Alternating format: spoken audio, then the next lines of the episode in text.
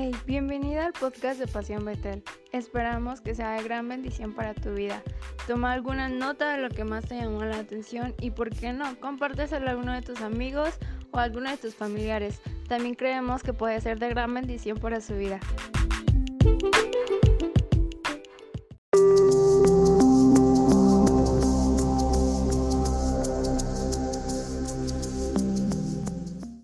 ¿Qué onda amigos? ¿Cómo están? Qué gusto que nos estén viendo, qué gusto que se estén conectando con nosotros. Eh, estamos comenzando este experimento, este nuevo proyecto que teníamos por ahí arrumbado, archivado. Desde hace tiempo lo queríamos lanzar, pero siempre, no saben, la, la flojera, eh, la carga de trabajo, demás. Más la flojera, no, no es cierto, pero este, bendita cuarentena, bendita contingencia nos empujó a hacerlo. Eh, gracias a Dios ah, también conseguimos el equipo y demás, entonces aquí estamos lanzándonos. Vamos a comenzar esta temporada con algunas charlas, por eso se llama Charlas Pasión. Vamos a estar platicando con algunos amigos. En esta primera charla tenemos el gusto de estar platicando con nuestro pastor de jóvenes de aquí de Pasión Betel, a Miki. Bueno, se llama Miguel Ángel Olivera, pero no le gusta. ¿O sí? Ah, no es cierto, no le gusta y por eso le decimos Mickey. Eh, y estuvimos platicando un rato, muy buen rato con él. Estuvimos conociendo acerca de sus luchas, cómo es que ha tenido ese crecimiento o respecto a la fe. Hablamos si estudia o no estudia, un poquito sobre la vida de los pastores. Entonces, ah, está interesante, honestamente, se los recomiendo. Pongan atención o simplemente para conocerlo un poquito más a fondo acerca de, cómo es su vida, de, cómo es él. También estoy seguro que vas a encontrar muy buenas perlas, algo que te va a ayudar muchísimo a entender a diferentes personas, entonces sí tienes que poner muchísima atención. Y pues nada, qué increíble que te estés uniendo con nosotros. Gracias por disponer el tiempo, gracias por disponer el espacio y adelante. Déjanos tus comentarios eh, respecto a qué podemos, quién podemos entrevistar. Por ahí tenemos algunos ah, prospectos.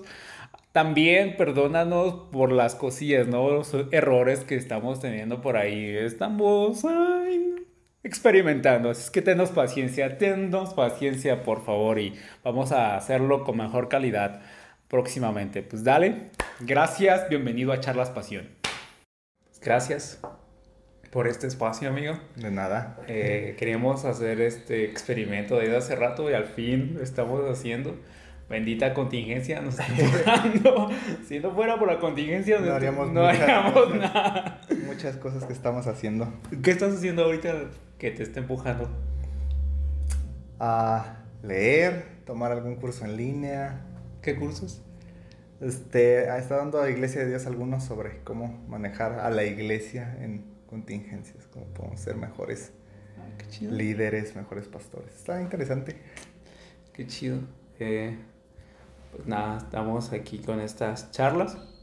La idea es que platicar, amigo. Igual si tú me quieres hacer una pregunta, nada más.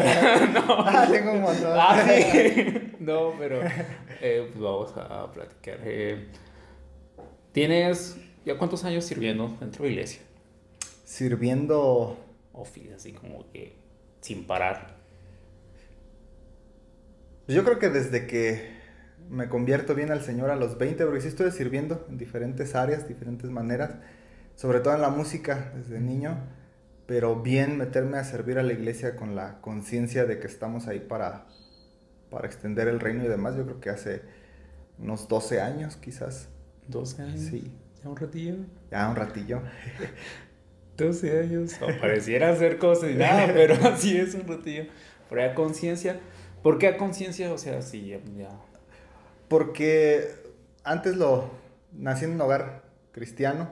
Eh, mi papá es pastor.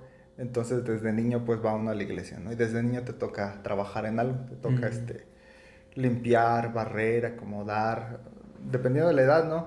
Este, te digo, estuve practicando, tocando en alabanza, perdón, desde que era adolescente, como 12 años, pero pues igual no agarra uno la, la conciencia de lo que está haciendo, simplemente te gusta la música, o etcétera, etcétera, entonces te digo, ya más conciencia de lo que significa extender el reino, yo creo que a partir de, de mis 21 años hacia acá. Sí. Cuando estás adolescente, ah, sí, sí. Sí, sí, puro cotorreo. Pero ahorita ya no, fíjate que hay muchos que adolescentes que sí lo agarraron como que bien en serio cuando tú lo Sí, sí, sí. A, a, la banda que estamos, este, iniciamos el año pasado en, en, Pasión, por cierto, son los mejores.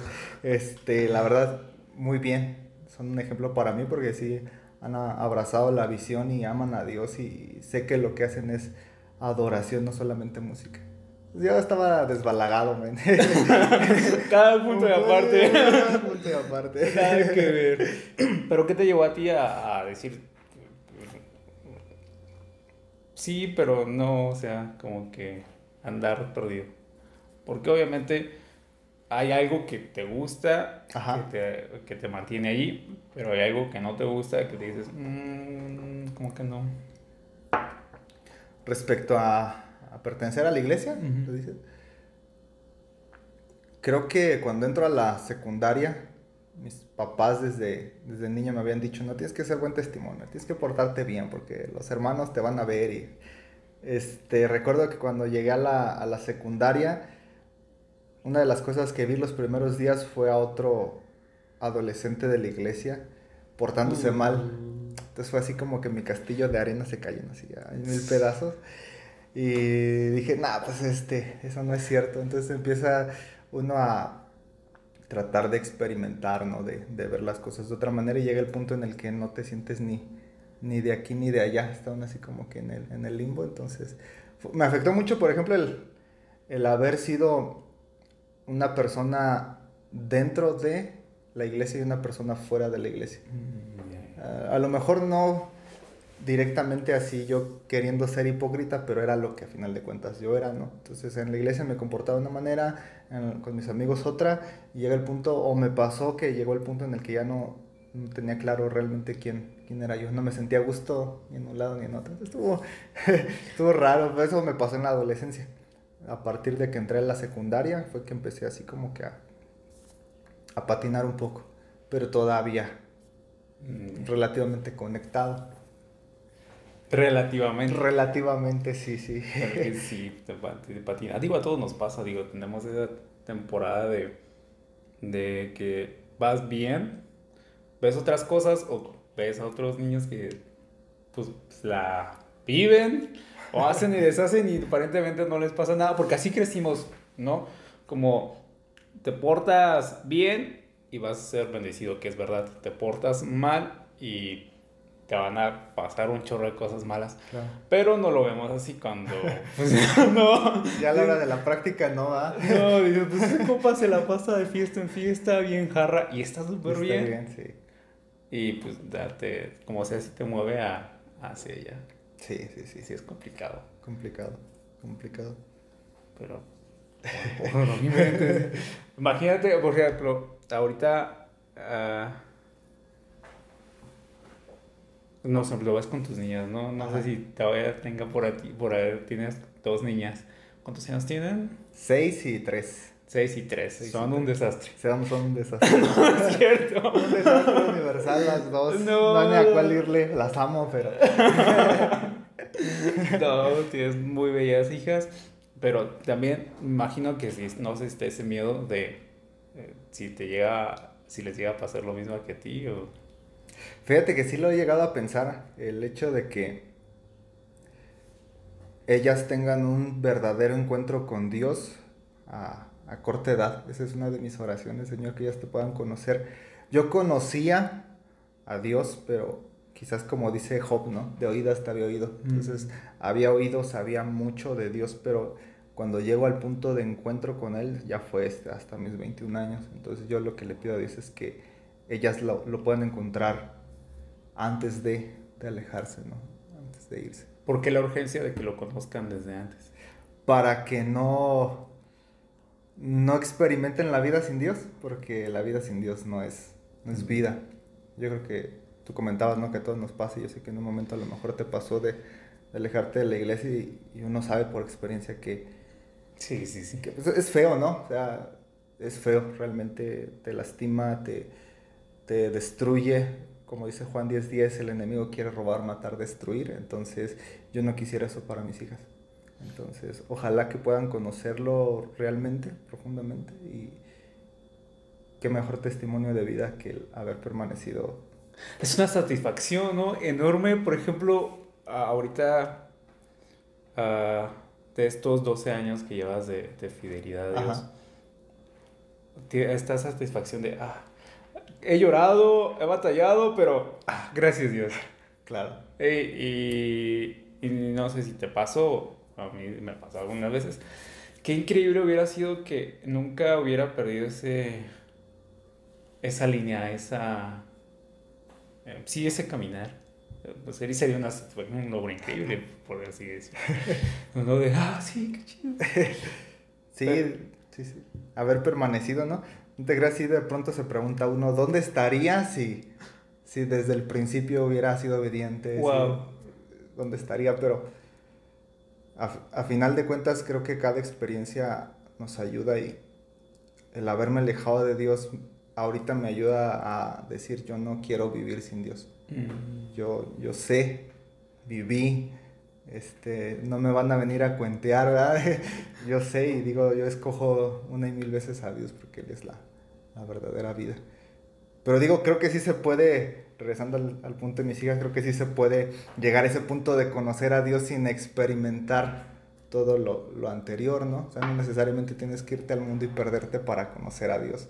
Entonces, este, hay un montón de, de ejemplos de, de personas que, que, conocemos que han permanecido fieles a Dios y tienen una vida, pues, plena, ¿no? Sí. Hermosa. El ejemplo de Job, sin irnos lejos, ¿no? Job, cuando empieza a decir un hombre recto, temeroso de Dios. Él sufrió no porque se haya alejado de Dios, sino por una prueba que Dios le puso. Y al final llega a conocerlo más a fondo, pero siempre cerca de Dios. Lo, ¿sabes qué? Bastante interesante que tus niñas ya no se van a abrir brechas solas. Que ya están sobre tus hombros.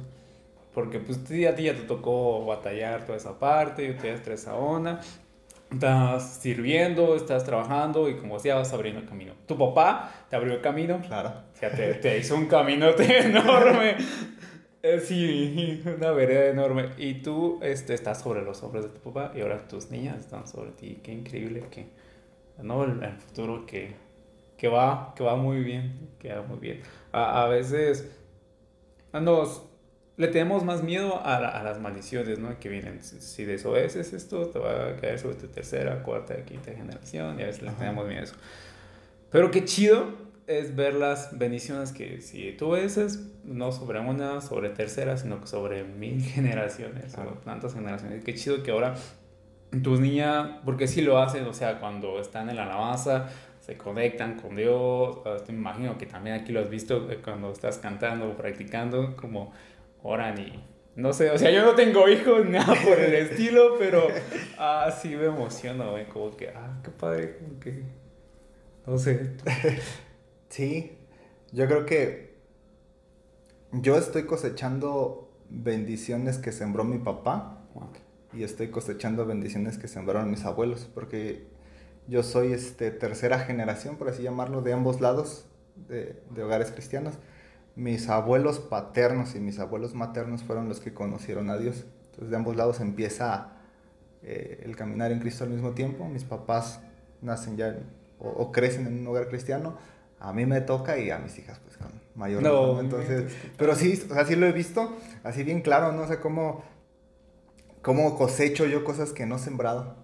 O sea, yo recibo bendiciones de Dios y, y me queda claro el hecho de que son lo que decía Jesús en Juan, te estoy enviando a, cosechar cosas que no sembraste. Y yo estoy cosechando eso, un montón de bendiciones. Y ahora yo quiero echarle ganas y, trabajar, es esto, abrir brecha y emprender y, hacer lo que me toca hacer para que mis hijas a su vez puedan cosechar algo mejor de lo que yo y que esto vaya para adelante. Ah, qué increíble. lo, increíble De, de, Dios, ¿no? Que lo bueno te lo amplifica enormemente. O sea, claro.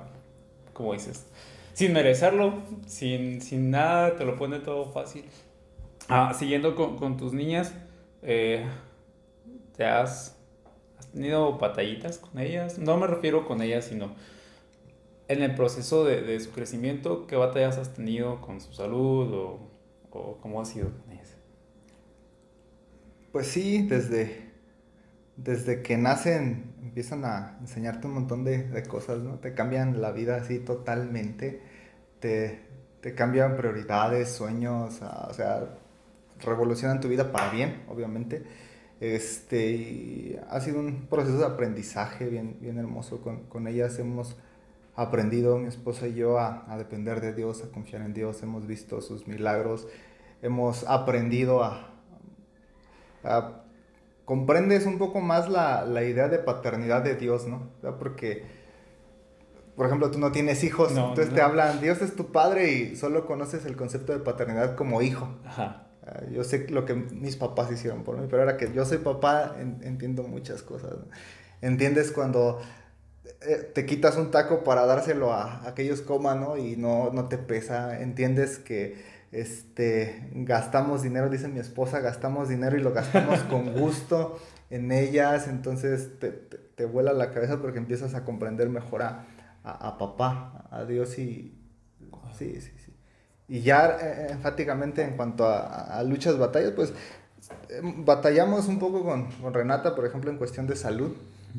Este, ha sido un poco enfermiza, hubo un periodo de, de vida donde fue muy enfermiza de, de, tema de la garganta, ¿no? De, de este, um, constantemente tenía que tomar antibiótico porque se enfermaba de la tos, de la gripe, temperatura y demás. Pero hubo una, una racha, pues todos los niños se enferman, ¿no? Sí. De, eso, pero hubo una racha hace, hace dos años, sí fue hace dos años, creo que, que ella este, se empezó a enfermar casi cada 15 días. No iba a terminar un tratamiento y el otro, y el otro, y el otro. Entonces fue, fue pesado. Este, fueron días complicados porque sí, con, con Dana, con mi esposa, nos tocó pues sufrir con la niña, ¿no? Verla, verla mal, verla enferma, verla tirada en la cama y, y de repente, a pesar de toda la, la, medicina y todo lo que los doctores trataban de hacer, pues no, no había una respuesta, ¿no? O sea, porque es la primera, entonces uno le, mm. le invierte lo mejor, ¿no? O sea, no, no, no, le vas a dar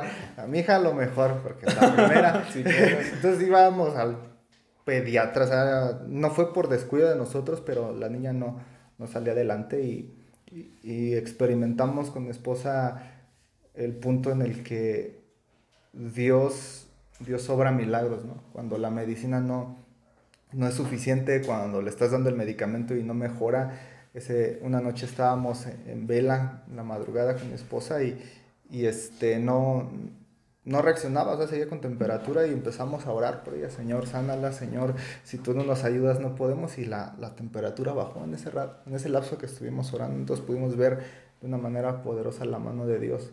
Sí han sido procesos difíciles, pero a final de cuentas hemos visto la mano de Dios de una manera bien, bien bonita. Nos han ayudado mucho a, a crecer como personas, como, hijos de Dios. te, te cambió, como dices, completamente el, la confianza que tienes ahora en Dios, ¿no? Ajá. Tu, tu relación con Dios a partir del momento que te fuiste padre, o que eres padre, mejor dicho, eh, se amplió todas esas ideas que tenías respecto a... Porque a veces leemos... Eh, Dios te ama, o escuchamos Dios te ama, o, o, tengo cosas buenas para ti, o soy como un padre para ti, o cuántas veces no traté de juntarte como la gallina busca, junta, busca juntar los pollitos, ¿no? Y, ah, sí, sí, sí, chido. Y nos queda, pero al momento de que tú uh, comenzaste esta, o comenzaron esta etapa de, de ser papás, como que... sí, sí, te, hay una frase que dicen mucho los papás, ¿no? Pero algún día que seas padre entenderás, creo que a todos nos lo dijeron, y, y uno lo toma así de juego, pero, o sea, neta, sí es serio, o sea, ya cuando eres papá entiendes un montón de, de cosas, ¿no? O sea, te, en el momento en que tomas a tu hijo en las manos por primera vez, tu vida cambió. Cambió en tus maneras de, de, pensar, de entender la vida y empiezas a comprender muchas... Yo creo que todos los que están viendo y son papás pueden entender eso. Y todos los que no son papás no pueden entenderlo. Sí, claro. es porque es una cosa así de lo más profundo, pero sí, ya específicamente hablando, te ayuda mucho a comprender tu, bueno, nuestra, nuestra relación con Dios. Wow. Alguna vez escuché que no hay ejemplo más claro de morir a ti mismo que siendo padre. Está profundo, pero sí, yo creo que sí.